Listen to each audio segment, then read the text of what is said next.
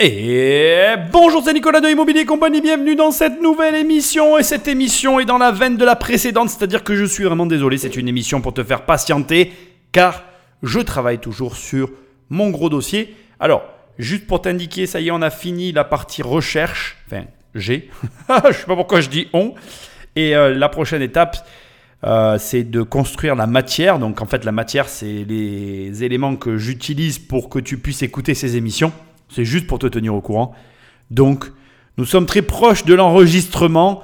Après, il y a tout le montage, etc. Mais déjà, tu sais que, à mon avis, voilà, dans courant novembre, ça devrait aller. Donc, il y a encore quelques épisodes comme celui-là, qui sont des petits épisodes euh, pour te faire patienter. Aujourd'hui, on va être avec Warren Buffett. On va donc découvrir sa manière de procéder pour trouver des sociétés. Je trouve que c'est quand même relativement intéressant. C'est un petit épisode voilà, de détente en attendant d'arriver sur le gros morceau. Comme d'habitude, j'en profite pour te rappeler l'usage. Pense à prendre le téléphone d'un ami et à l'abonner sauvagement à l'émission. Tout à fait normal. S'il te dit qu'est-ce que tu es en train de faire, tu dis écoute, je t'abonne à une émission qu'il faut que tu écoutes.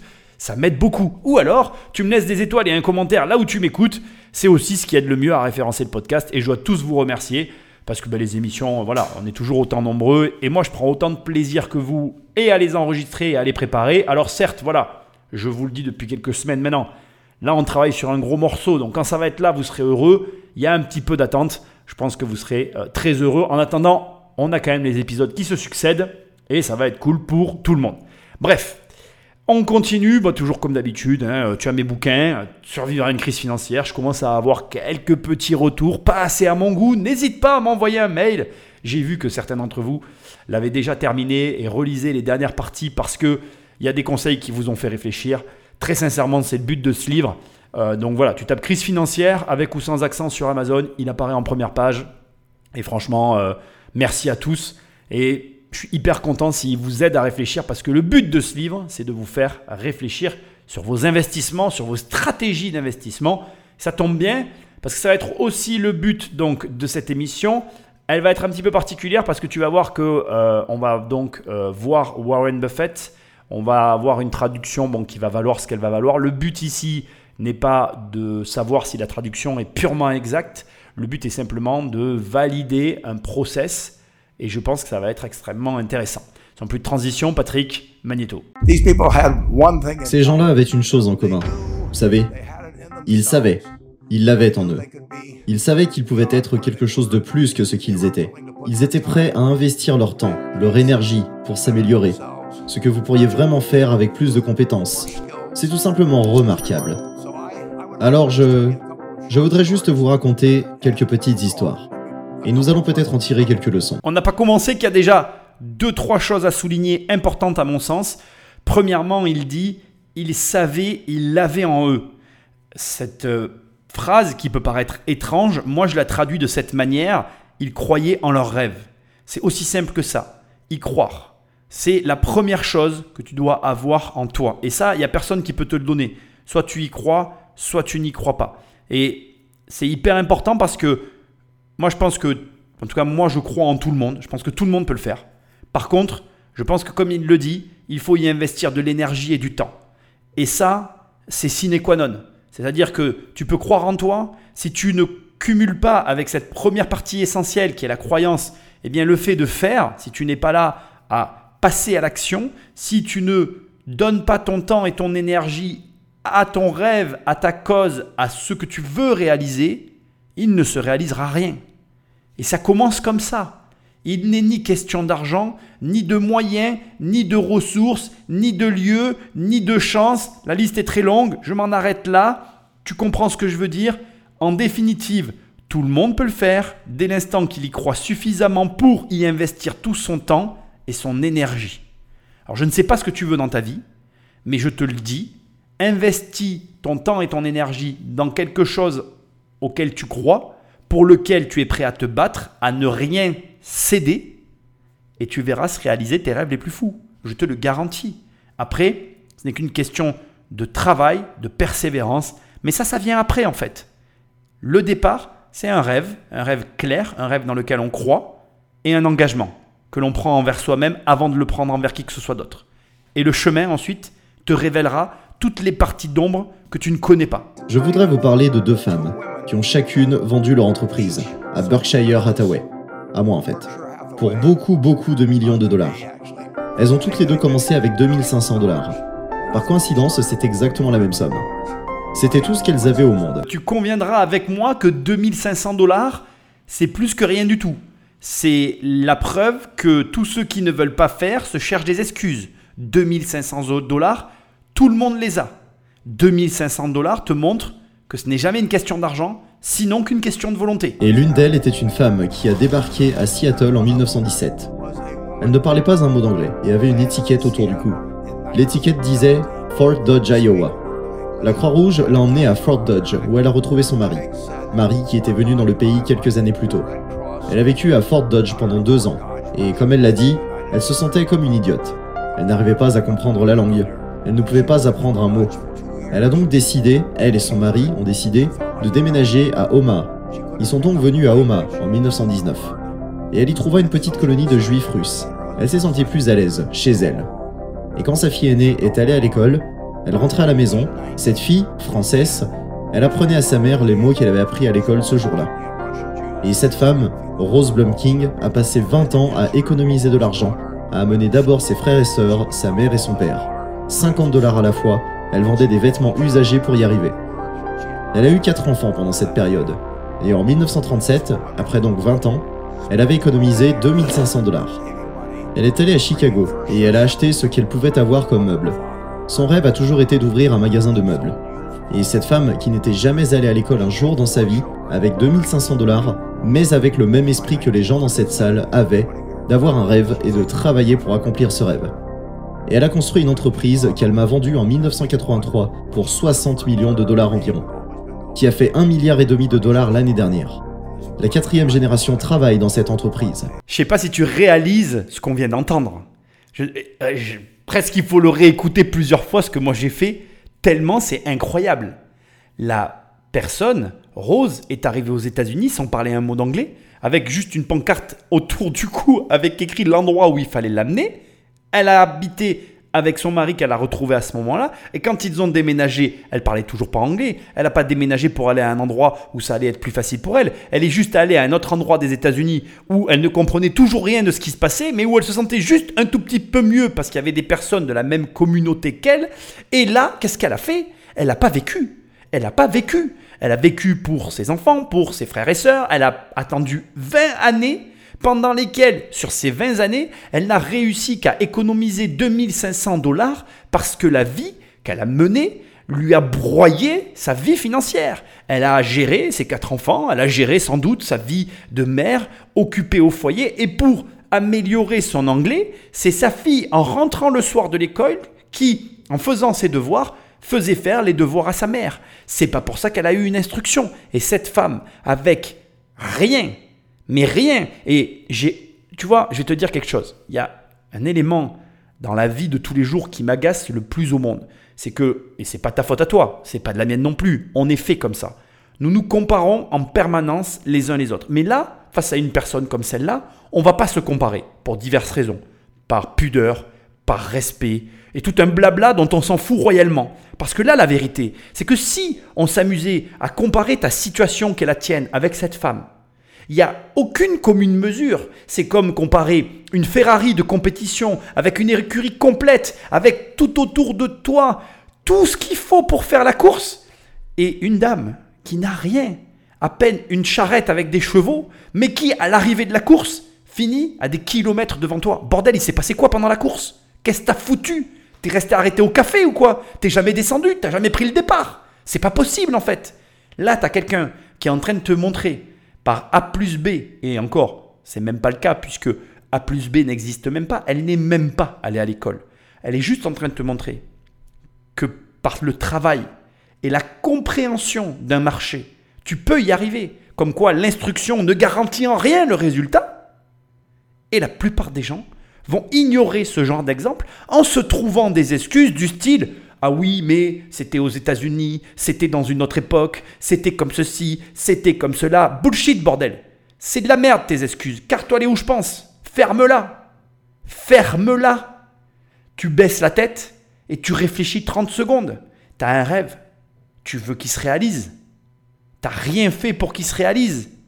Je ne crois pas, et je ne peux pas croire, qu'il y ait des gens aujourd'hui à qui il faut 20 ans pour économiser 2500 dollars. Je ne peux pas le croire. Pas dans l'époque dans laquelle on vit, pas avec les opportunités qu'il y a juste là dehors, pas avec tout ce que tu peux faire avec ton putain de téléphone de merde. Et je suis vulgaire, oui, et je m'en excuse. Mais là, il n'y a pas d'autre terme. Il y a un moment, tu t'assois et tu regardes les réalités en face. Qui est en charge de tes finances? Toi. Qui ne fait pas décoller tes finances? Toi. Qui ne fait pas que le rêve que tu as à l'intérieur de toi ne se réalise pas? Toujours toi. Et la liste, elle est très longue parce que le seul responsable ici, c'est toi. Donc à un moment donné, au lieu de blablater et de te perdre dans des considérations dans lesquelles il n'y a que de la connerie, tu vas mettre ton cerveau en pause et commencer à passer à l'action. Et si la première action que tu vas mener n'a strictement rien à voir avec le rêve, ben c'est pas grave. Ça s'appelle la première action. C'est justement ça le principe. C'est que le premier pas que tu fasses, ça ne sera pas un pas de course. Parce que quand on veut courir, on commence par apprendre à marcher. Et donc quand tu regardes quelqu'un marcher, ça ne présage absolument pas de la vitesse à laquelle il va courir. D'ailleurs, je ne crois pas que Usain Bolt devait marcher plus vite que ses copains. Par contre, vraisemblablement, il courait plus vite que tout le monde. Donc, un pas après l'autre.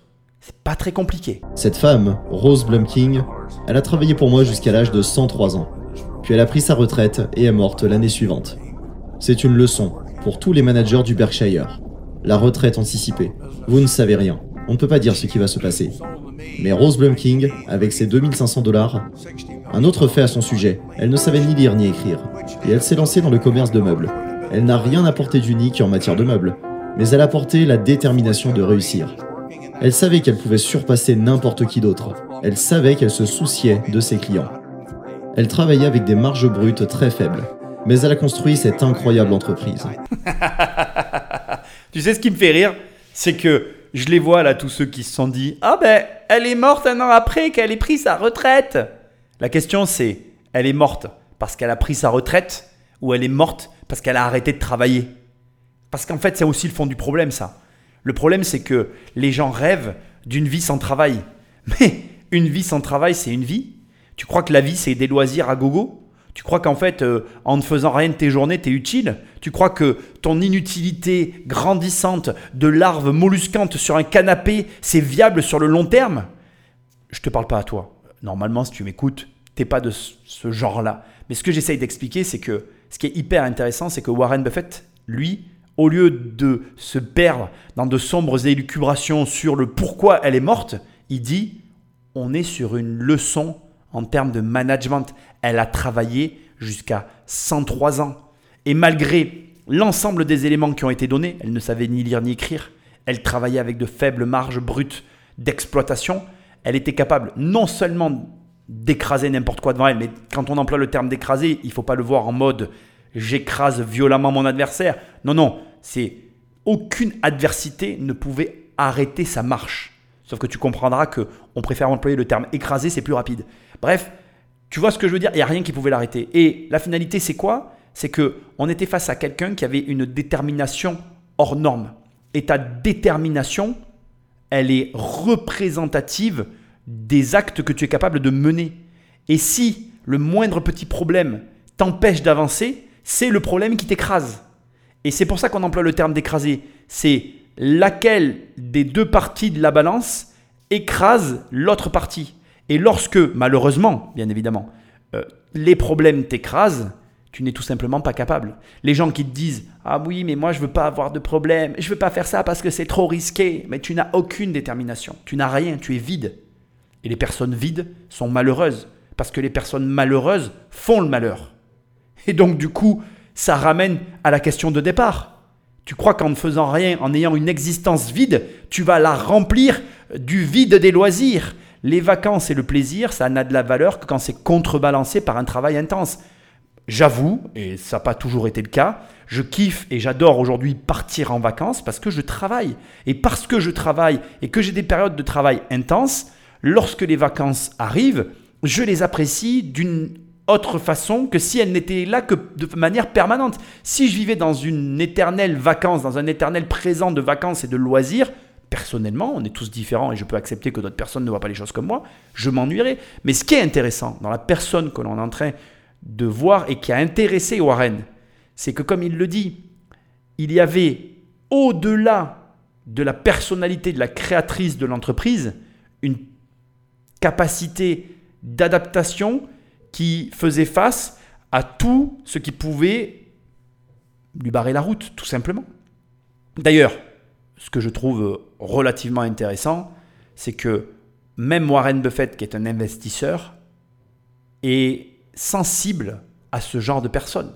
Et d'ailleurs, si tu fais très attention à tout ce qui a été expliqué ici, il dit, il y a maintenant la quatrième génération qui travaille dans la société. Ça veut dire que même lui est attentif au fait que le noyau central qui a créé la structure soit toujours là pour maintenir les valeurs initiales de la structure.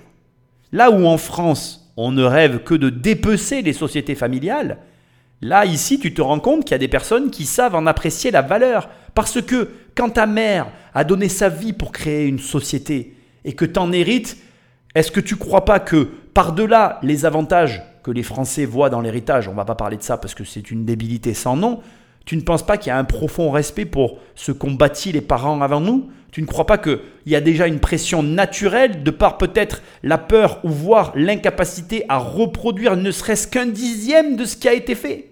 Moi, si demain mes parents m'avaient légué une énorme entreprise, j'aurais eu la pression de me dire, suis-je ne serait-ce que capable de faire ne serait-ce que la même chose? Espérer faire mieux, Bon, c'est déjà, euh, ça serait bien. Hein. J'imagine bien que dans les héritiers de ce type d'entreprise, il y en a qui espèrent faire mieux. Mais ça demande un énorme courage quand tu as des parents qui font comme ça des ventes à 60 millions, des milliards d'euros de chiffre d'affaires. Il faut y passer derrière. Il y en a beaucoup qui ouvrent leur gueule en mode oui, les héritiers. Oui, oui, mais toi, j'aimerais te voir avant que tu commences par dire gna gna gna. Et toi? Toi, t'as fait quoi? Parce que c'est ça aussi qui est drôle en fait. C'est que la plupart des gens qui ont un avis, eux-mêmes n'ont jamais rien fait. J'ai envie de dire, quelle ironie Et j'ai vu cette autre femme qui a fait la même chose, avec 2500 dollars. Je l'ai payé des centaines de millions de dollars pour son entreprise. Alors j'ai décidé d'aller à la source, et de voir ces gens avant. Vous savez pourquoi je ne veux pas que vous veniez vers moi me demander des centaines de millions de dollars J'aimerais m'associer à vous beaucoup plus tôt. Je sais pas si tu es au courant, mais le mode opératoire de Buffett, au départ, c'est de prendre des positions dominantes dans des sociétés. C'est-à-dire que Buffett a commencé par acheter de manière euh, massive des actions. Il y a un élément qui est important à savoir sur Warren qu'il faut pas enlever. Aujourd'hui, il est vénéré et très souvent c'est occulté. C'est pas critique ce que je m'apprête à faire, mais il faut quand même le garder en tête. C'est que Warren gère l'argent de tierces personnes. Il faut pas oublier que même s'il a de son argent, même s'il a racheté lui-même des parts de Berkshire Hathaway, c'est sa société avec laquelle il achète toutes les autres sociétés. C'est son, son, son, espèce de holding central, on va appeler ça comme ça. Bien que là aussi, il y ait une histoire attenante à cette société qui est assez originale. Il faut savoir que Berkshire Hathaway, c'est la seule société avec laquelle il a eu un échec, mais il a quand même gardé la structure. Enfin bref, je ne vais pas rentrer dans tous les détails parce que je connais bien aussi le, le profil de Buffett. Moi, je veux juste te rappeler que Buffett, c'est pas un investisseur comme toi et moi. Toi et moi, on est des investisseurs qui agissons en fonds propres on agit avec notre argent et on dépense notre argent. Et dépenser son argent, c'est une chose qui est très différente de dépenser l'argent des autres. Lui, il est payé par des tiers qui prennent des parts dans sa boîte pour capitaliser sur d'autres sociétés et faire levier. Même si, attention, il a beaucoup de parts dans sa propre société et il a lui-même mis la plupart de ses fonds dans sa propre société, ce qui en fait effectivement un gérant de fonds relativement atypique. Faut pas oublier que malgré tout, il a pu faire ce qu'il a fait aussi parce qu'il a un pool d'associés et une structure sociétale très particulière. Il y a Mudler qui travaille avec lui et avec eux, ils avaient un gérant de société qui a écrit un livre. Alors je ne sais jamais si c'est euh, Chet Holmes ou si c'est celui qui a écrit Imit, mais je crois que c'est Chet Holmes, dont je peux t'inviter aussi à lire le livre qui est extrêmement intéressant. Bref, il a vraiment, comment dirais-je, il faut pas voir. C'est un peu le défaut d'ailleurs de tout ce storytelling qu'il y a derrière ces grands entrepreneurs, c'est qu'on voit que Warren Buffett, les plus, on va dire, euh, les, les, plus pointus d'entre nous savent qu'il y a Mudler avec lui, mais il y a encore beaucoup d'autres personnes, il y a beaucoup de particularités dans le montage de sa boîte, et ce qui fait que à l'arrivée, il a pu carrément acheter des sociétés entières. Et, c'est vraiment, encore une fois, avec un mode opératoire très particulier, très différent de celui que nous, on connaît en France. Parce que quand je dis des termes comme ça, tu penses tout de suite ben, à François Pinault, pour lequel d'ailleurs j'ai fait un podcast. Tu penses aussi bien évidemment à Bernard Arnault.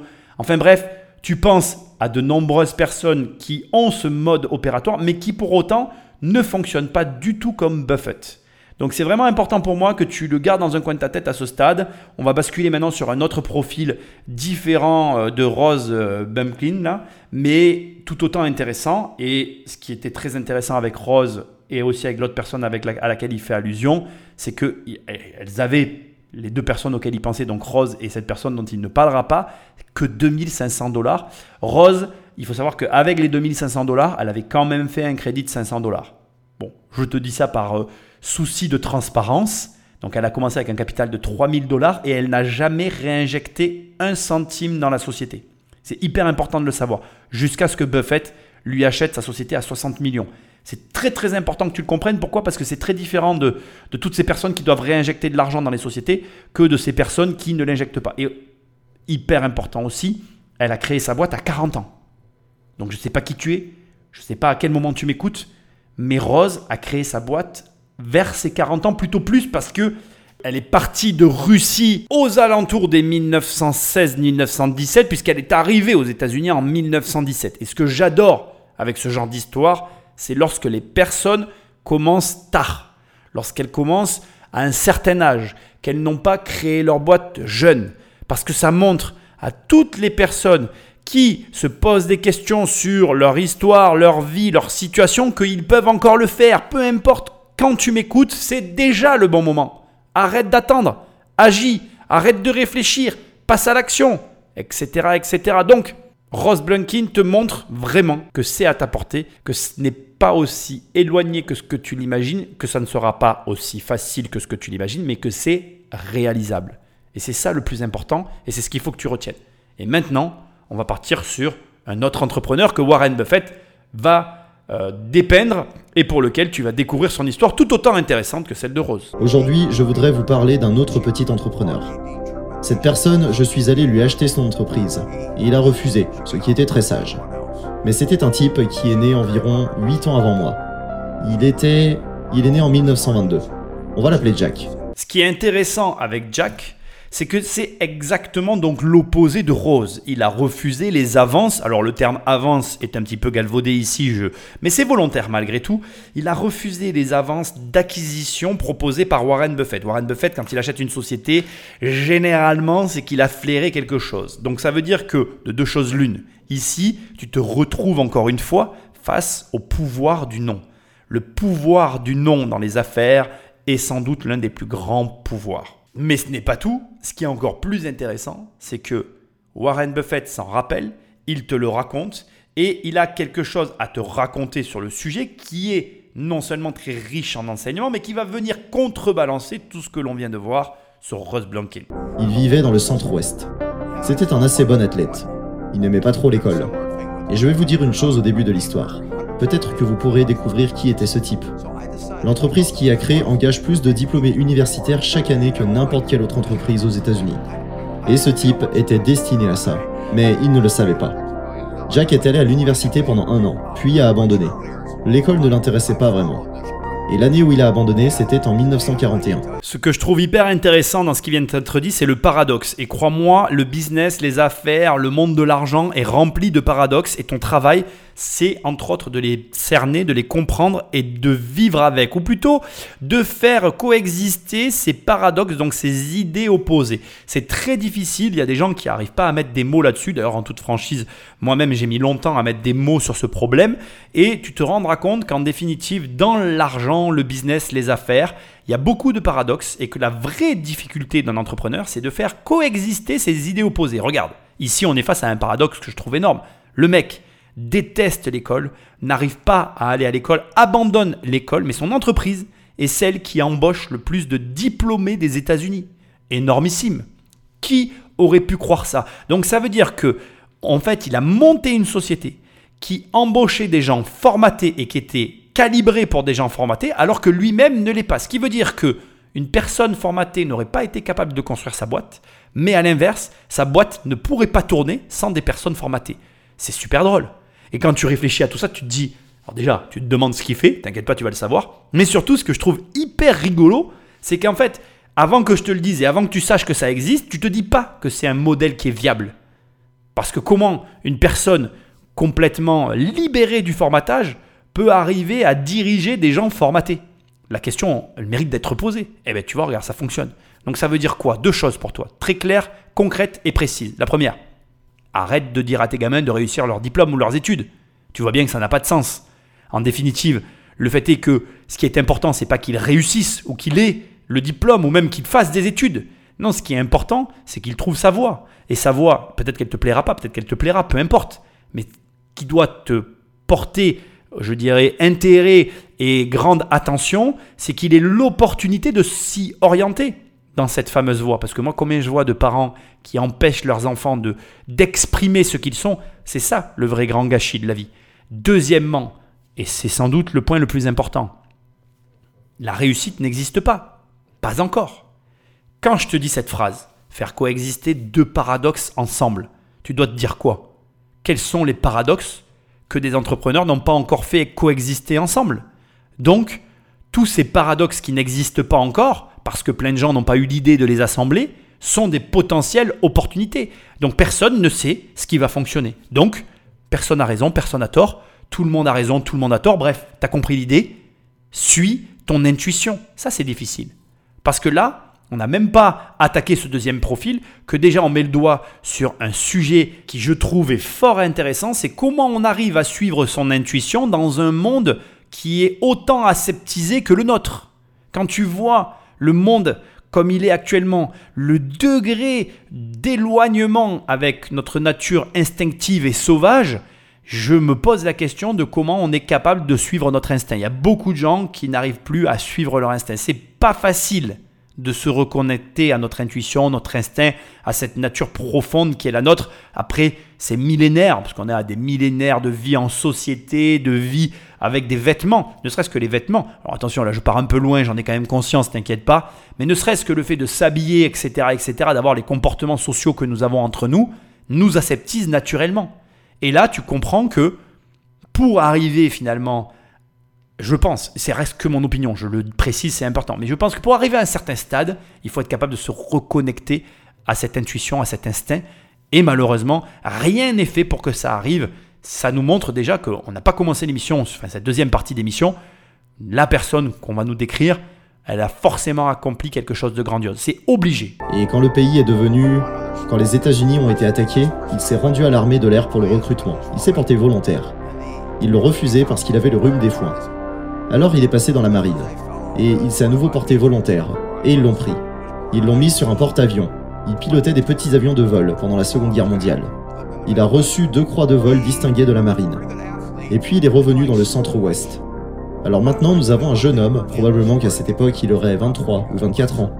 Et ce qui est intéressant, il est donc retourné dans le centre-ouest, et il est en quelque sorte passé d'un travail à un autre pendant une courte période, pas si courte que ça. Alors bien sûr, ici, je pourrais te dire que la guerre, que les actions comme ça, on va dire humaines, violentes, nous reconnectent avec notre instinct animal. Mais je ne le ferai pas, je ne me concentrerai pas là-dessus, c'est téléphoné, et en plus c'est un petit peu facile. Par contre, ce qui attire mon attention dans ce passage, c'est qu'il s'est porté volontaire.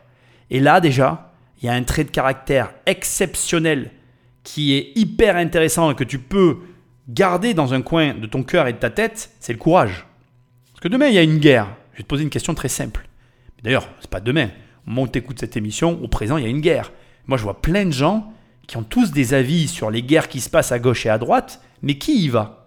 Qui y va réellement? Qui a le courage de dire ben, moi, je défends telle population, je vais à la guerre pour les défendre? Là, c'est pas la même. Récemment, j'ai eu une discussion avec des personnes à ce sujet, et tout le monde a été choqué parce que j'ai dit que je ne me prononcerai pas sur ce sujet-là, la guerre, puisque je disais, d'abord, un, j'y connais rien, deux, si j'avais été intéressé par la guerre, je me serais engagé dans l'armée, et trois, je ne vais pas parler d'une population éloignée pour laquelle je n'ai aucune connaissance, donner mon avis, alors que je ne sais rien d'autre que ce qui est répété, re-répété par des gens, des médias, des journalistes qui eux-mêmes ne savent rien. Donc finalement, c'est la culture du vide et du néant de la réflexion pour un vécu qui est proche du niveau zéro. Quand on te dit un tel attaque un tel, il a raison, il a tort, blablabla, bla bla bla, mais tant c'est quoi? Moi je suis issu d'une famille d'immigrés, j'ai connu la guerre de ma population au travers de mon grand-père qui était un immigré français, enfin en France, qui a vécu la guerre, bah, je peux le dire d'ailleurs, il y a prescription, il a vécu la guerre de Yougoslavie par, euh, par comment dirais-je, par écran interposé, puisque lui, il était venu vivre en France et il a vu ce qui se passait avec Milosevic à l'époque où ça a eu lieu, dans les années 2000, pour ceux qui ont connu comme moi. Et mon grand-père tenait des propos qui, pour moi, à l'époque, étaient incompréhensibles. Et à l'époque, je regardais encore la télé. Et je me rappelle, j'étais très déstabilisé parce que ce qu'il me disait lui, personne n'en parlait en fait. Parce que 100% des gens qui parlaient de la Yougoslavie, de l'ex-Yougoslavie, des Serbes, des Croates, des Kosovars, etc., ils n'étaient pas du pays. Donc les mecs, ils t'expliquaient des théories fumeuses qui venaient d'autres théories fumeuses, toutes bâties sur rien en fait, sur aucune connaissance de la région. Mon grand-père tenait des propos totalement différents, certes qui étaient choquants pour les Occidentaux parce qu'ils n'étaient pas du pays en question, mais ce que je veux dire, c'est que moi de ce jour-là, je me suis toujours dit une chose très simple, je ne parlerai plus de ce que je ne connais pas. Et je m'en garde bien profondément. Et si j'ai des convictions, comme j'ai des convictions, c'est pour ça que je fais tout ce que je fais, d'ailleurs moi je pense que tout le monde devrait investir, parce que je, considère que je m'y connais en investissement et je suis la preuve vivante, en tout cas en ce qui me concerne, le fait d'investir a changé ma vie. Donc je, fais tout mon possible pour que toutes les personnes autour de moi, elles investissent à leur tour parce que je sais tous les bienfaits que ça a apporté dans ma vie. Maintenant, j'ai conscience que beaucoup de gens ne le feront pas. J'ai conscience que beaucoup de gens n'auront pas ce courage de le faire. Mais c'est là où, justement, c'est intéressant de se rendre compte que la vie n'est très souvent qu'une question de courage. Beaucoup de gens donnent beaucoup d'avis, mais très peu de gens passent à l'action. Et c'est que là-dessus que ça se situe, la réussite, le passage à l'action. Donc je te conseille, un, de faire preuve de courage en passant à l'action, et deux, d'éviter de parler de sujets d'abord pour lesquels tu ne peux rien faire et tu n'envisages de ne rien faire. Moi j'hallucine quand je vois tous ces gens qui me disent Ah oui, tu te rends compte, ils font la guerre à tel endroit, il se passe ceci, il se passe cela, ça. Oui d'accord, ben vas-y alors. puisque apparemment ça te plaît d'en parler, arrête d'en parler, montre-moi, montre-moi. Moi j'ai un pote autour de moi, j'en parle souvent. Euh, il a pris il n'y a pas longtemps sa bagnole et il est allé amener des vivres et il est allé amener des vivres sur le front russo-ukrainien. Donc à un moment donné, là il n'y a rien à dire. Le mec il y va, il prend sa bagnole, il traverse l'Europe, il amène les vivres. Là, ok, lui il peut en parler, j'accepte. Tous les autres là, arrêtez de parler, agissez plus et tu verras, tu seras plus heureux, hein, et dans ta vie, et dans tes résultats. Et il est finalement devenu un vendeur de voitures d'occasion, chez un concessionnaire Cadillac, à Saint-Louis, dans le Missouri. Et à l'âge de 35 ans, il est monté en grade dans l'organisation, l'organisation des ventes. Il a dit à son patron, pourrais-je me lancer dans la location de voitures avec vous? Et le patron a dit, bien, si vous réduisez votre salaire de moitié. Et vous arrivez avec, je pense que c'était 25 000 dollars, qu'il a emprunté. Nous pouvons devenir partenaires dans une société de location de voitures. Alors mon ami Jack s'est lancé à 35 ans dans le leasing de voitures. Il avait 7 voitures. C'était plutôt lent. En fait, une des choses qu'il faisait, c'est qu'à chaque fois que le téléphone sonnait, il le laissait sonner 3 ou 4 fois pour que les gens pensent qu'il était très occupé à répondre à d'autres téléphones. Alors que c'était le seul appel qu'il allait recevoir de toute la journée. Ce passage me fait vraiment réfléchir parce que il doit te donner matière à énormément réfléchir à tes actions. Tu as entendu ce qu'il a dit, c'était plutôt lent.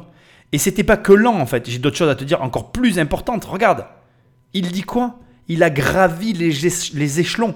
Ça veut dire qu'il a fait ses preuves. Et quand il a eu fait toutes ses preuves, il avait accès au patron. C'est-à-dire que il a pu accéder à des discussions avec lui jusqu'à ce qu'il ait le courage, trait de caractère qui se reproduit définitivement dans cet exemple, de lui proposer une association, association pour laquelle on lui dit non seulement tu vas devoir diviser ton salaire par deux, mais en plus tu vas devoir amener 25 000 dollars.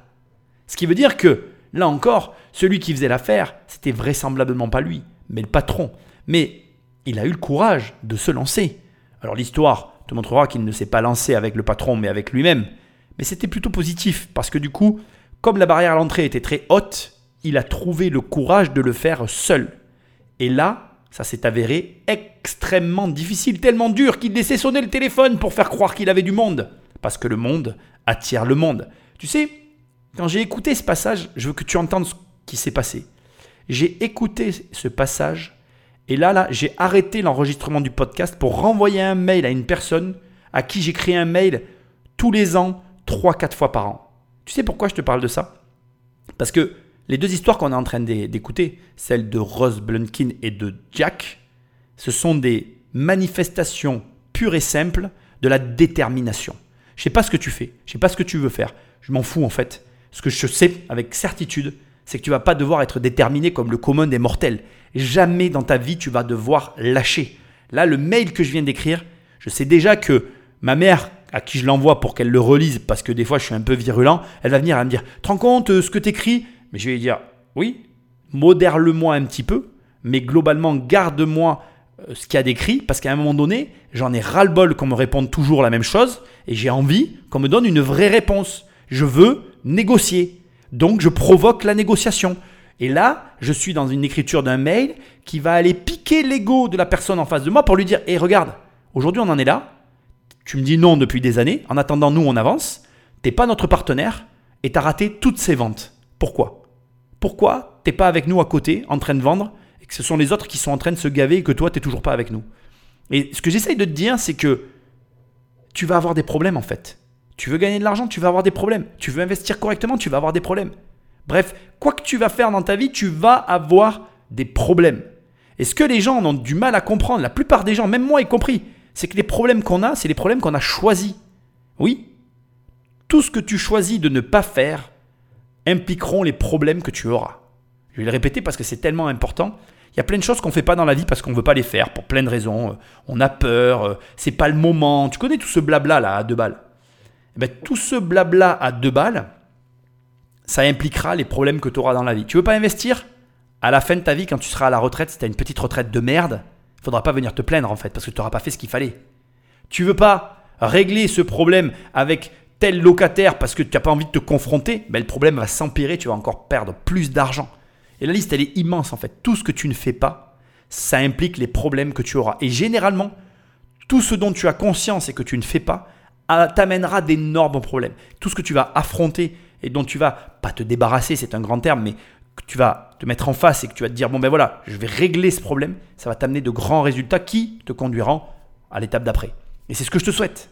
Et là, ce que tu es en train de voir, c'est quelqu'un qui est déterminé, quoi qu'il arrive, quoi qu'on lui a imposé, est allé au-delà et a continué d'avancer. Et c'est ce que tu dois faire. Donc sa première aventure était bonne, mais il n'allait pas vraiment aller loin. Et il y a une leçon à en tirer pour nous tous. À 40 ans, il a décidé, avec 17 véhicules, 17 voitures, il allait faire de la compétition dans le secteur de la location de voitures. Alors maintenant, il s'attaque à Hertz, et Avis, et National, et des gens comme ça qui ont des centaines et des centaines de milliers de voitures. Lui a 17 voitures. Et ces voitures ne sont pas différentes des leurs. Je veux dire, il les achète chez General Motors ou Ford ou Chrysler. Et il ne peut pas obtenir les emplacements des aéroports. Ces entreprises les ont tous cousus. Mais il était déterminé à le faire, fondamentalement.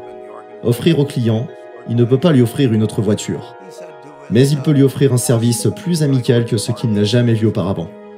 Et donc il a créé Entreprise. Il l'a nommé d'après le cuirassé qu'il avait piloté dans le Pacifique, l'USS Entreprise CVN 65. Et il est mort il y a environ un an ou un an et demi. Mais quand il est mort, sa société de location de voitures, qui commençait avec ses 17 voitures, valait plus que Hertz et Avi, et tout le reste des voitures de location réunies. Le nom de cet homme était Jack Taylor. Et son fils, Andy Taylor, est un bon ami à moi. Il dirige l'entreprise maintenant. Un petit-fils est donc dans l'entreprise. Il y aura probablement une quatrième génération en ligne. Alors cet homme, aux États-Unis, n'a pas inventé l'intelligence artificielle. Il n'a rien fait de tel.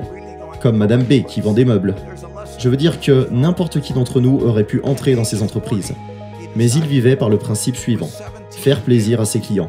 Et travailler avec les gens, établir la relation avec eux, pour qu'ils veuillent à leur tour satisfaire les clients.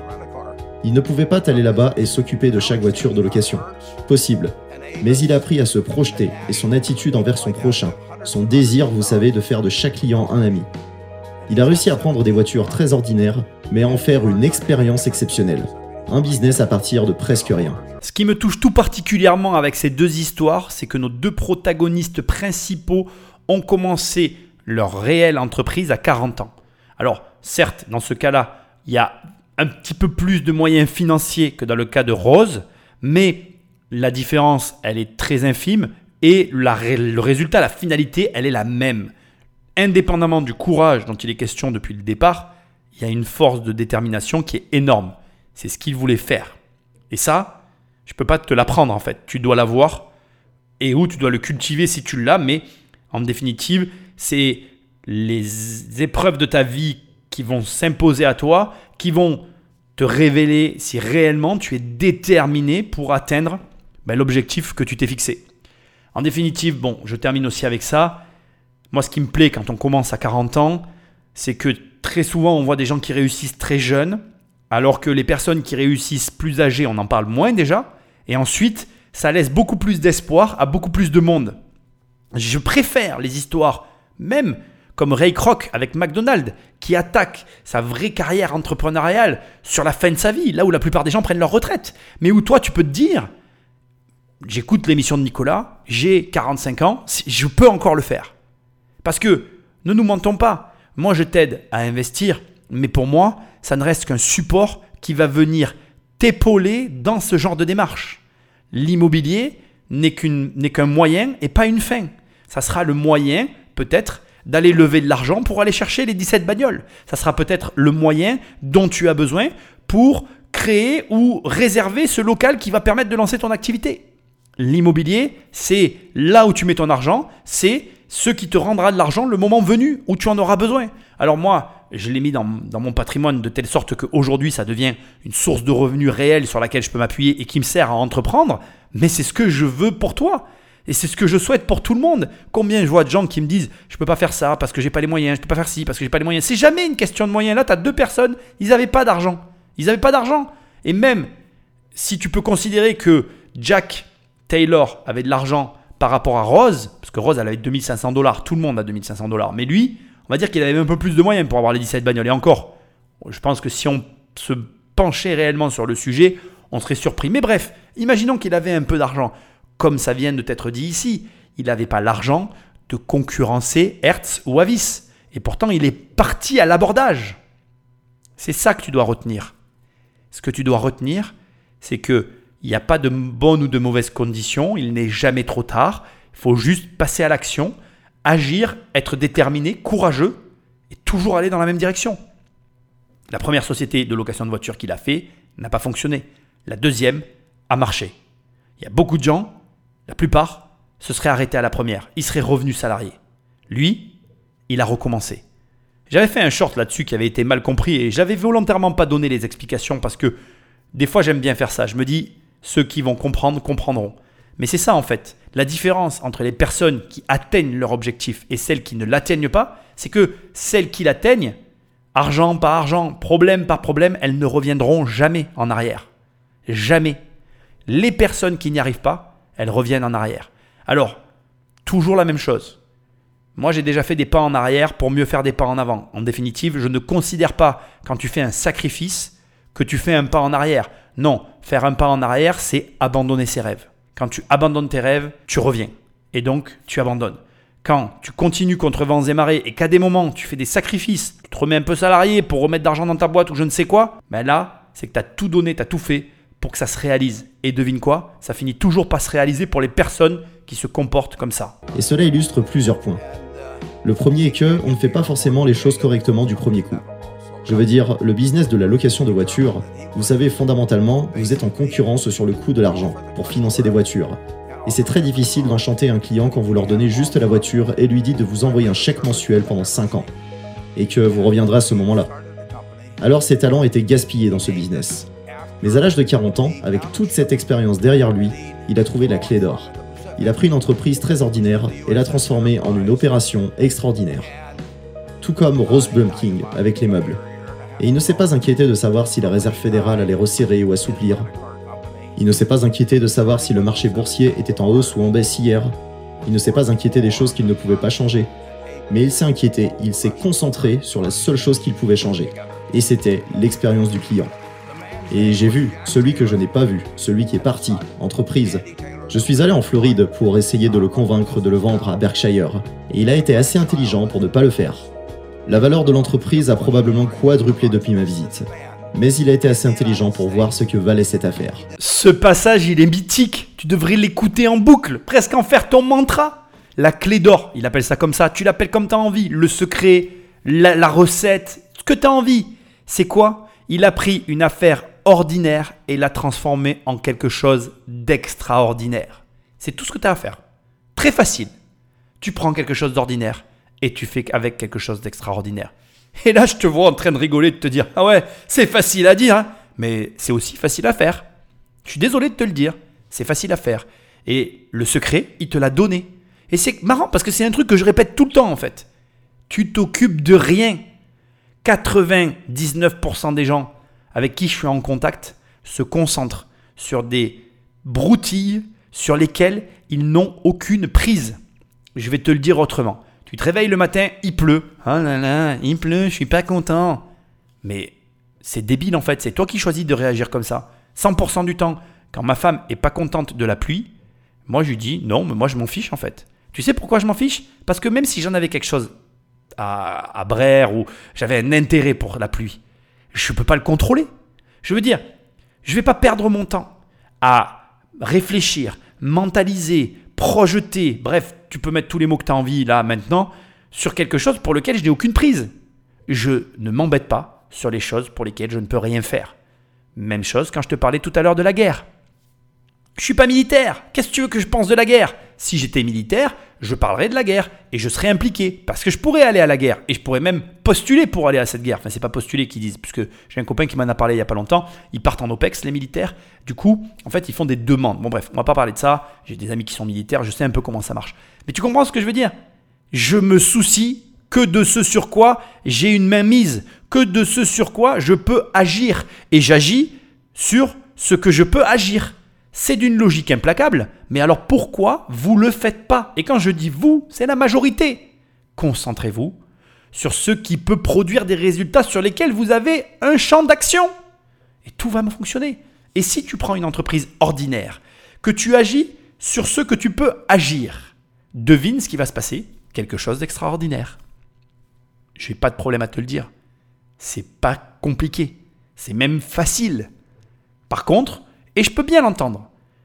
Toute une vie à passer son temps, à perdre son temps sur des éléments de sa vie pour lesquels on n'a aucune prise, lorsque tu es face à un mec comme moi qui te dit Ah ben ça, non, je t'en occupe pas, tu peux rien y faire. Ah ben ça, non plus, ne t'en occupe pas. bref, tu parlerais avec moi, on serait en face, tu me donnerais la liste de tes problèmes. Il y a déjà 80% des problèmes que j'éliminerais de par le fait que tu peux rien y faire.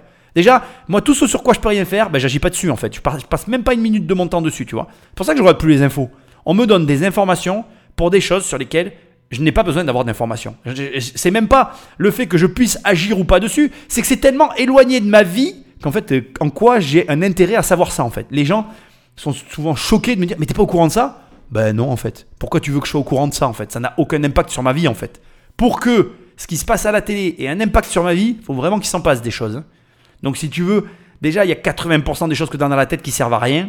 Sur les 80%, il y en a encore 80% pour lesquels tu te prends la tête. Tu n'as aucune prise dessus. Ça sert encore à rien. Donc tu vois le tableau. Au final, vas-y, élimine. Tu gagneras du temps, tu verras. Tu seras content et tu me remercieras pas. Ou peut-être que tu me remercieras, mais ça c'est toi qui verras. Et au final, je t'ai tout résumé en fait.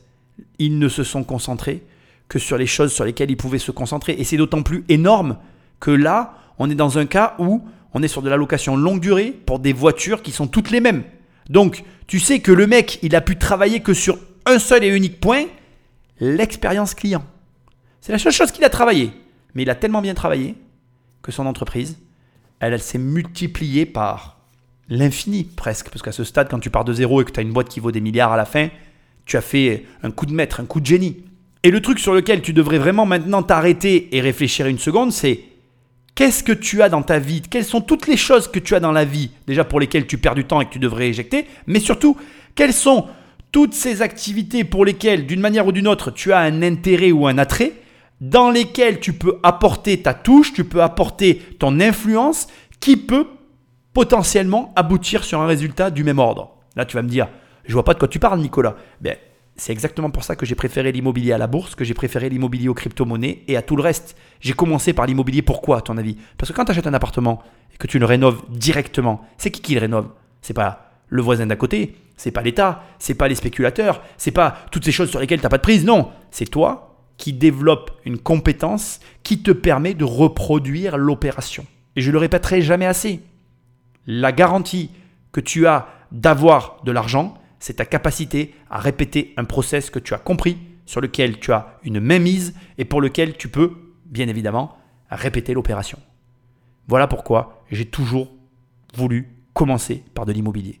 C'est ce qui m'a permis d'être là où j'en suis aujourd'hui et c'est ce que je pense qui peut permettre à beaucoup de gens d'atteindre un certain résultat financier. Maintenant, tu n'es pas obligé d'être d'accord avec moi, mais c'est comme ça que moi j'ai réfléchi et à ce jour, je touche du bois, ça m'a plutôt réussi et je te souhaite de trouver ton domaine d'activité et de t'y éclater, de la même manière que Jack Taylor. Henry Ford, comme vous le savez peut-être, a échoué deux fois avant de créer la Ford Motor Company en 1903. Je veux dire, le test n'est pas de savoir si vous avez la meilleure idée commerciale du monde la première fois. Le test est de savoir si vous continuez à apprendre au fur et à mesure. Quels sont vos points forts et ce que vous pouvez faire pour vos clients. Ce que vous pouvez apporter de particulier à la fête. Et pour ce faire, vous avez besoin de l'éducation que je sais que vous avez reçue à travers 10 000 petites entreprises. Mais vous avez besoin d'un désir sincère, jour après jour, de ravir le client. Je n'ai jamais vu une entreprise, et j'en ai vu beaucoup, mais je n'en ai jamais vu une qui ravit le client qui ne réussit pas. Interprétez comme vous le voulez, mais c'est ce client le jour suivant, quand il pense est-ce que je veux louer une voiture ou est-ce que je veux acheter des meubles, qu'est-ce qui lui passe par la tête? Vous savez, c'est l'endroit où ils ont eu une bonne expérience. Je ne sais pas ce que j'ai payé pour cette cravate, en fait, probablement quelqu'un me l'a donnée. Mais pour les besoins du discours, je dirais que je n'en ai aucune idée. Mais je sais, je me souviendrai comment j'ai été traité quand je l'ai acheté. Je veux dire qu'on oublie longtemps le prix, mais on n'oublie jamais une bonne ou une mauvaise expérience d'achat. Et vous aurez du mal à trouver une personne qui a eu une expérience merveilleuse dans l'achat de quoi que ce soit qui ne reviendra pas. Et de même, si le souvenir est indifférent, et quoi qu'il en soit, ils ne reviendront jamais.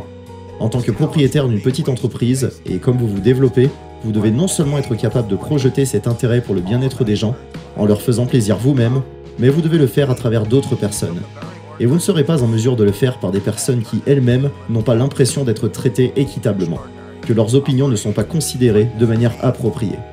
Donc vous devez vraiment apprendre à vous multiplier à travers d'autres personnes. Et je conseille aux jeunes de venir à Omar. Nous avons beaucoup de cours. La clé est, certainement, en ce qui concerne votre vie personnelle, la décision la plus importante que vous puissiez prendre est celle du conjoint, que la plupart d'entre vous auront probablement. Et c'est très important de s'entourer de personnes qui sont meilleures que vous. Tu vois, j'ai fait cette émission au départ pour partager avec toi euh, des réflexions de Warren Buffett. On, on parle jamais assez de lui, je trouve. Et je suis bluffé parce que non seulement il est en train de te donner effectivement la réussite assurée pour n'importe quelle société, il a raison dans tout ce qu'il dit. Si tu travailles pour faire plaisir à tes clients, c'est impossible que ça ne marche pas. Mais surtout, je trouve ça énorme parce que qui aurait pu croire qu'à la fin de cette émission, on allait parler de ton mari ou de ta femme? Qui pourrait penser une seule seconde que on est là pour parler de pognon et qu'on finit par parler de la personne avec laquelle on partage notre vie? Et il a fichtrement raison. Moi, j'ai pas de problème à te le dire. Ma femme, ça fait 10 ans qu'on est ensemble. Elle a énormément contribué à mon évolution parce que professionnellement, elle était, elle est toujours d'ailleurs, elle est meilleure que moi sur certains sujets qu'elle-même maîtrise. Et c'est une source d'inspiration pour moi d'être à côté d'elle parce que quand je vois euh, comment elle bosse et comment elle est efficace dans son travail, c'est inspirant de se dire, mais voilà comment elle, elle fonctionne. Et tu choisiras jamais assez bien les personnes avec qui tu vis au quotidien, parce que ce sont elles qui t'influencent au quotidien. Tu ne dois pas être exigeant avec eux. Tu dois être en admiration devant eux. D'une manière ou d'une autre, si sur un sujet tu n'admires pas ton conjoint, T'inquiète pas, je vais pas oser dire que tu vas échouer dans ton couple. Pas du tout. Mais je pense que malheureusement, ça aura des répercussions au quotidien. Et j'ai même avalé ma salive en le disant parce que je sais que c'est dur ce que je suis en train de dire. J'en ai conscience et j'en suis même désolé d'ailleurs. Mais parce que je crois que il faut que tu aies cette exigence avec l'autre qui soit au moins égale que celle que tu as envers toi-même. Ça passe pas forcément le fait que cette personne avec qui tu es, tu dois l'admirer pour un trait de caractère qu'elle a, mais au moins l'admirer pour les choses qu'elle va faire aussi. Des fois, on est avec quelqu'un et cette personne, elle prend une décision et cette décision est admirable. Tant que tu arrives à le voir et tant que tu arrives à le percevoir et à être heureux de le sentir et d'être à côté d'elle à ce moment-là, c'est gagné. Mais ce que je n'aurais pas pu imaginer une seule seconde en faisant cette émission, c'est qu'on finisse par parler effectivement de nos conjoints et de notre cadre de vie, parce que crois-moi, ça nous influence. Et quand tu as un problème et que tu vas appeler une copine ou un copain, c'est la même chose. Entoure-toi de personnes qui t'apportent dans ta vie. Regarde, c'est un truc auquel je n'ai pas toujours pensé, c'est pas vrai, mais je me suis toujours dit ça. Je me suis toujours dit, moi, quand j'ai. Tu sais, ça peut paraître étrange, mais il y a beaucoup de gens qui peuvent croire plein de choses sur moi et je m'en fous d'ailleurs de ce que les gens pensent de moi. J'en ai jamais rien eu à Brère et ça changera pas pour moi. C'est comme ça que je j'ai peu de comme de toute façon je peux pas changer ça, ça ne touche pas. Bref, c'est comme ça. Mais j'ai eu d'autres personnes dans ma vie avant ma femme, j'ai eu des amis, etc. Et je pense que 100% des gens qui a autour de moi te diront toujours la même chose me concernant. J'ai toujours voulu que tout le monde investisse. Ça a toujours été comme ça. J'ai toujours cherché à aider les autres. Et même encore aujourd'hui, même des fois, ma femme, elle me dit Mais pourquoi tu l'aides et tout? Je suis comme ça. Je me referai pas. C'est ma nature profonde. Je trouve que c'est normal d'aider les autres. Je pense qu'à un moment donné, la vie, c'est pas que euh, un concours et une compétition entre les êtres humains. On a tous des difficultés. Nous, enfin, moi et ma mère, on, on nous a jamais vraiment aidés. Moi, quand je peux aider les gens, si je peux les aider, je me dis Ben, lui, au moins, je l'aurais aidé. Mais quand je fais les choses, je ne les fais pas pour un intérêt ou un retour quelconque, mais je les fais toujours de cette manière-là. Écoute bien, parce que je pense que c'est important. Je pense que quand tu agis pour les autres autour de toi, tu dois toujours agir en te disant, ok, qu'est-ce que cette personne, dans la pire des configurations, elle pourra dire sur toi? Moi, j'ai toujours réfléchi à ça. Je me suis toujours dit, tu vois, les gens avec qui j'ai pu travailler, toutes les personnes avec qui j'ai pu bosser, ils pourront dire ce qu'ils veulent de moi. Oui, euh, il a toujours négocié les prix, et nanani, il a toujours fait ceci, il a toujours fait cela. J'ai plein de défauts, et je le reconnais, et je les assume tous. Mais par contre, ils te diront tous la même chose. C'est peut-être un connard, mais il m'a apporté ceci, il m'a apporté cela. J'ai toujours fait en sorte d'aider les personnes avec qui j'étais. J'ai toujours apporté quelque chose aux personnes avec qui j'ai travaillé. C'est quelque chose qui est important pour moi parce que je considère que la vie c'est un échange et que si à un moment donné on n'est pas gagnant-gagnant, ça peut pas marcher en fait. Tu peux pas fonctionner comme ça. Et c'est pareil avec tes clients, c'est pareil avec tes amis, c'est pareil avec ta famille. Et je t'invite vraiment à y réfléchir parce que à un moment donné, quand tu n'es pas capable d'apporter de l'amour à ta famille, quand tu n'es pas capable de leur apporter de la sécurité, de leur apporter ce dont ils ont besoin, tu peux pas leur exiger en retour des choses que toi tu n'es même pas capable de leur fournir en fait. Ça peut pas marcher en fait. Tu ne peux pas recevoir si tu n'es pas capable de donner. Et je pense malheureusement, c'est dur, hein, mais qu'il faut commencer par donner pour espérer recevoir un jour sans attendre de recevoir. C'est sûrement ça le plus dur, mais je te l'ai déjà dit, la vie c'est un paradoxe, il faut faire coexister des paradoxes entre eux. Moi écoute, je donne ce que je peux à qui je peux comme je le peux. Ça fonctionne, ça fonctionne, ça fonctionne pas, ça fonctionne pas, j'en veux à personne. La vie c'est comme ça, c'est une grande expérience et je pense qu'il faut la vivre. Ça reste que mon humble et modeste opinion et cette émission décidément, elle est bien étrange. Vous allez évoluer dans la direction des personnes que vous fréquentez, constamment. J'ai eu énormément de chance à cet égard. Je veux dire que j'ai eu des professeurs, des amis et une épouse qui étaient vraiment une meilleure personne que moi. Et j'avais assez de bon sens pour apprendre que ces gens que la vie est meilleure si vous vous comportez mieux. Ça a pris du temps. Alors, je vous conseille de chercher votre partenaire en affaires, votre partenaire dans la vie, peu importe ce que c'est. Cherchez les personnes qui sont des exemples pour vous, plutôt que quelqu'un dont vous avez besoin. Vous pensez que vous avez besoin de vous redresser, et des règles simples comme ça, rendre les clients heureux en travaillant avec d'autres personnes, s'associer à des gens qui vous feront avancer dans une meilleure direction que vous n'auriez pu le faire autrement. Ils vous emmèneront si loin dans la vie que c'est difficile à croire. Réalise que l'on est là pour parler d'investissement, qu'on finit sur des comportements avec un conseil exceptionnel. Ne cherche pas des gens dont tu as besoin, cherche des gens que tu admires qui t'amèneront si loin que tu auras même toi-même du mal à croire que tu es arrivé là où tu es arrivé. Ça te ramène à un élément fondamental qui va au-delà de tout ce que tout le monde peut chercher. On est avant tout des êtres humains qui connectons les uns avec les autres, cherche ces connexions apprécie les gens pour ce qu'ils sont vraiment et l'argent suivra. N'agis que pour l'argent et tu en manqueras. Et je crois que tout est résumé dans cette phrase. Je veux dire, ils ont pris Rose Blumking sans qu'elle puisse parler un mot d'anglais. Elle ne savait ni lire ni écrire. Et ils lui ont emmené dans ce qui est maintenant une entreprise d'un milliard et demi de dollars. Et accessoirement, il n'y a pas eu d'argent mis dedans depuis les 2500 dollars qui ont été versés. Le capital total versé dans le Nebraska Furniture Mart. Et je pense que si vous regardez entreprise, je ne les connais pas de la même façon. Mais je pense que très peu de capitaux propres ont été ajoutés à l'entreprise au fil des ans. L'entreprise s'est construite toute seule. Donc, je veux vous dire que j'admire ce groupe énormément. Quand j'ai rencontré Dr Mello le 22 septembre il y a 8 ans, j'étais ravi. Et j'admire les gens qui font ce que vous avez fait. Vous savez, travailler dur au travail en même temps qu'un supplément. Vraiment beaucoup de travail acharné pour améliorer vos compétences. 99% de diplômés. Je veux dire, c'est une statistique époustouflante. Et j'ai devant moi je regarde 2200 personnes que j'admire. Je vous encourage et je peux vous dire que le meilleur est à venir. Merci à vous.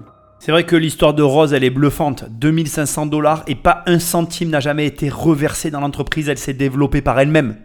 Ça devrait te porter à réflexion. Elle savait pas lire, pas écrire en anglais. Ça ne veut pas dire qu'elle savait pas communiquer. Ça ne veut pas dire qu'elle comprenait pas ce qu'elle faisait. C'est là que tu dois vraiment réfléchir et réaliser que ta situation, peu importe ta situation, c'est la meilleure des situations pour faire ce que tu veux faire. Arrête d'attendre, arrête de reporter au lendemain. Fais-le tel que tu es au moment où tu m'écoutes et tu seras hyper heureux. Encore une fois, c'est une émission surprenante. Je ne m'attendais pas à ce que on atterrisse à cet endroit-là. Ça nous ramène au fait qu'on est des êtres humains, qu'avant tout ça, avant l'argent, etc., on reste des hommes qui se connectent entre nous. Quand je dis des hommes, c'est au sens large. Des hommes et des femmes, bien évidemment. C'est pas péjoratif. Et l'idée derrière tout ça, c'est que tu comprennes qu'en fait, vis des expériences avant de vouloir chercher des, résultats. Va vers des gens que tu admires au lieu d'aller vers des gens dont tu as besoin. Change tes comportements, change ta vision des, des, choses de manière générale, un peu plus de sincérité, un peu plus de simplicité, moins de questions inutiles, et tu verras, ça va rouler tout seul. Alors, c'est vrai que quand on en parle comme ça, ça peut paraître simple. Je peux concevoir que c'est plus compliqué parce qu'on retourne à nos habitudes. Et puis tu m'écoutes au travers d'un podcast, etc. Mais je reste convaincu que c'est possible. Je reste convaincu que c'est réalisable. Et je suis certain d'une chose, c'est que dans tous les cas, si tu inities dans ta vie un changement, un changement, il se passera forcément quelque chose. Et de toute manière, dès que tu dévides ton axe, ben, c'est positif en fait. Parce que ça veut dire que tu as une forme d'évolution, une forme d'amélioration, et du coup ce changement entraîne avec lui de nouvelles choses, et ces nouvelles choses, ben voilà, elles nous amènent à forcément de nouveaux résultats. Moi je crois que on est tous capables de changer notre vie, on est tous capables de, changer plein de choses, et je pense que dès l'instant qu'on a cette volonté, il arrive forcément des choses. Donc agis, je pense que c'est le maître mot de cette émission, et je pense que jamais tu ne le regretteras. Moi, je suis obligé de te remercier parce que sans toi, tout ça n'existerait pas. Je veux quand même te dire que ça y est, on va attaquer le nouveau gros podcast qui va commencer son enregistrement. Ça ne veut pas dire que tu vas l'avoir dans les mains, mais l'enregistrement va commencer. Donc très prochainement, tu vas avoir une émission bien intéressante. Il y a encore, à mon avis, quelques épisodes comme celui-ci. En attendant, mais ne t'inquiète pas, ça arrive. Au demeurant, je te remercie d'être toujours présent. Pense à me laisser un commentaire là où tu m'écoutes. Ça m'aide énormément pour le référencement. Va sur immobiliercompagnie.com si tu veux travailler avec moi, formation, coaching, livre. Tu vas sur Amazon, tu tapes crise financière avec ou sans accent et tu as mon nouveau livre qui apparaît. Et je te dis à très bientôt dans une nouvelle émission. Salut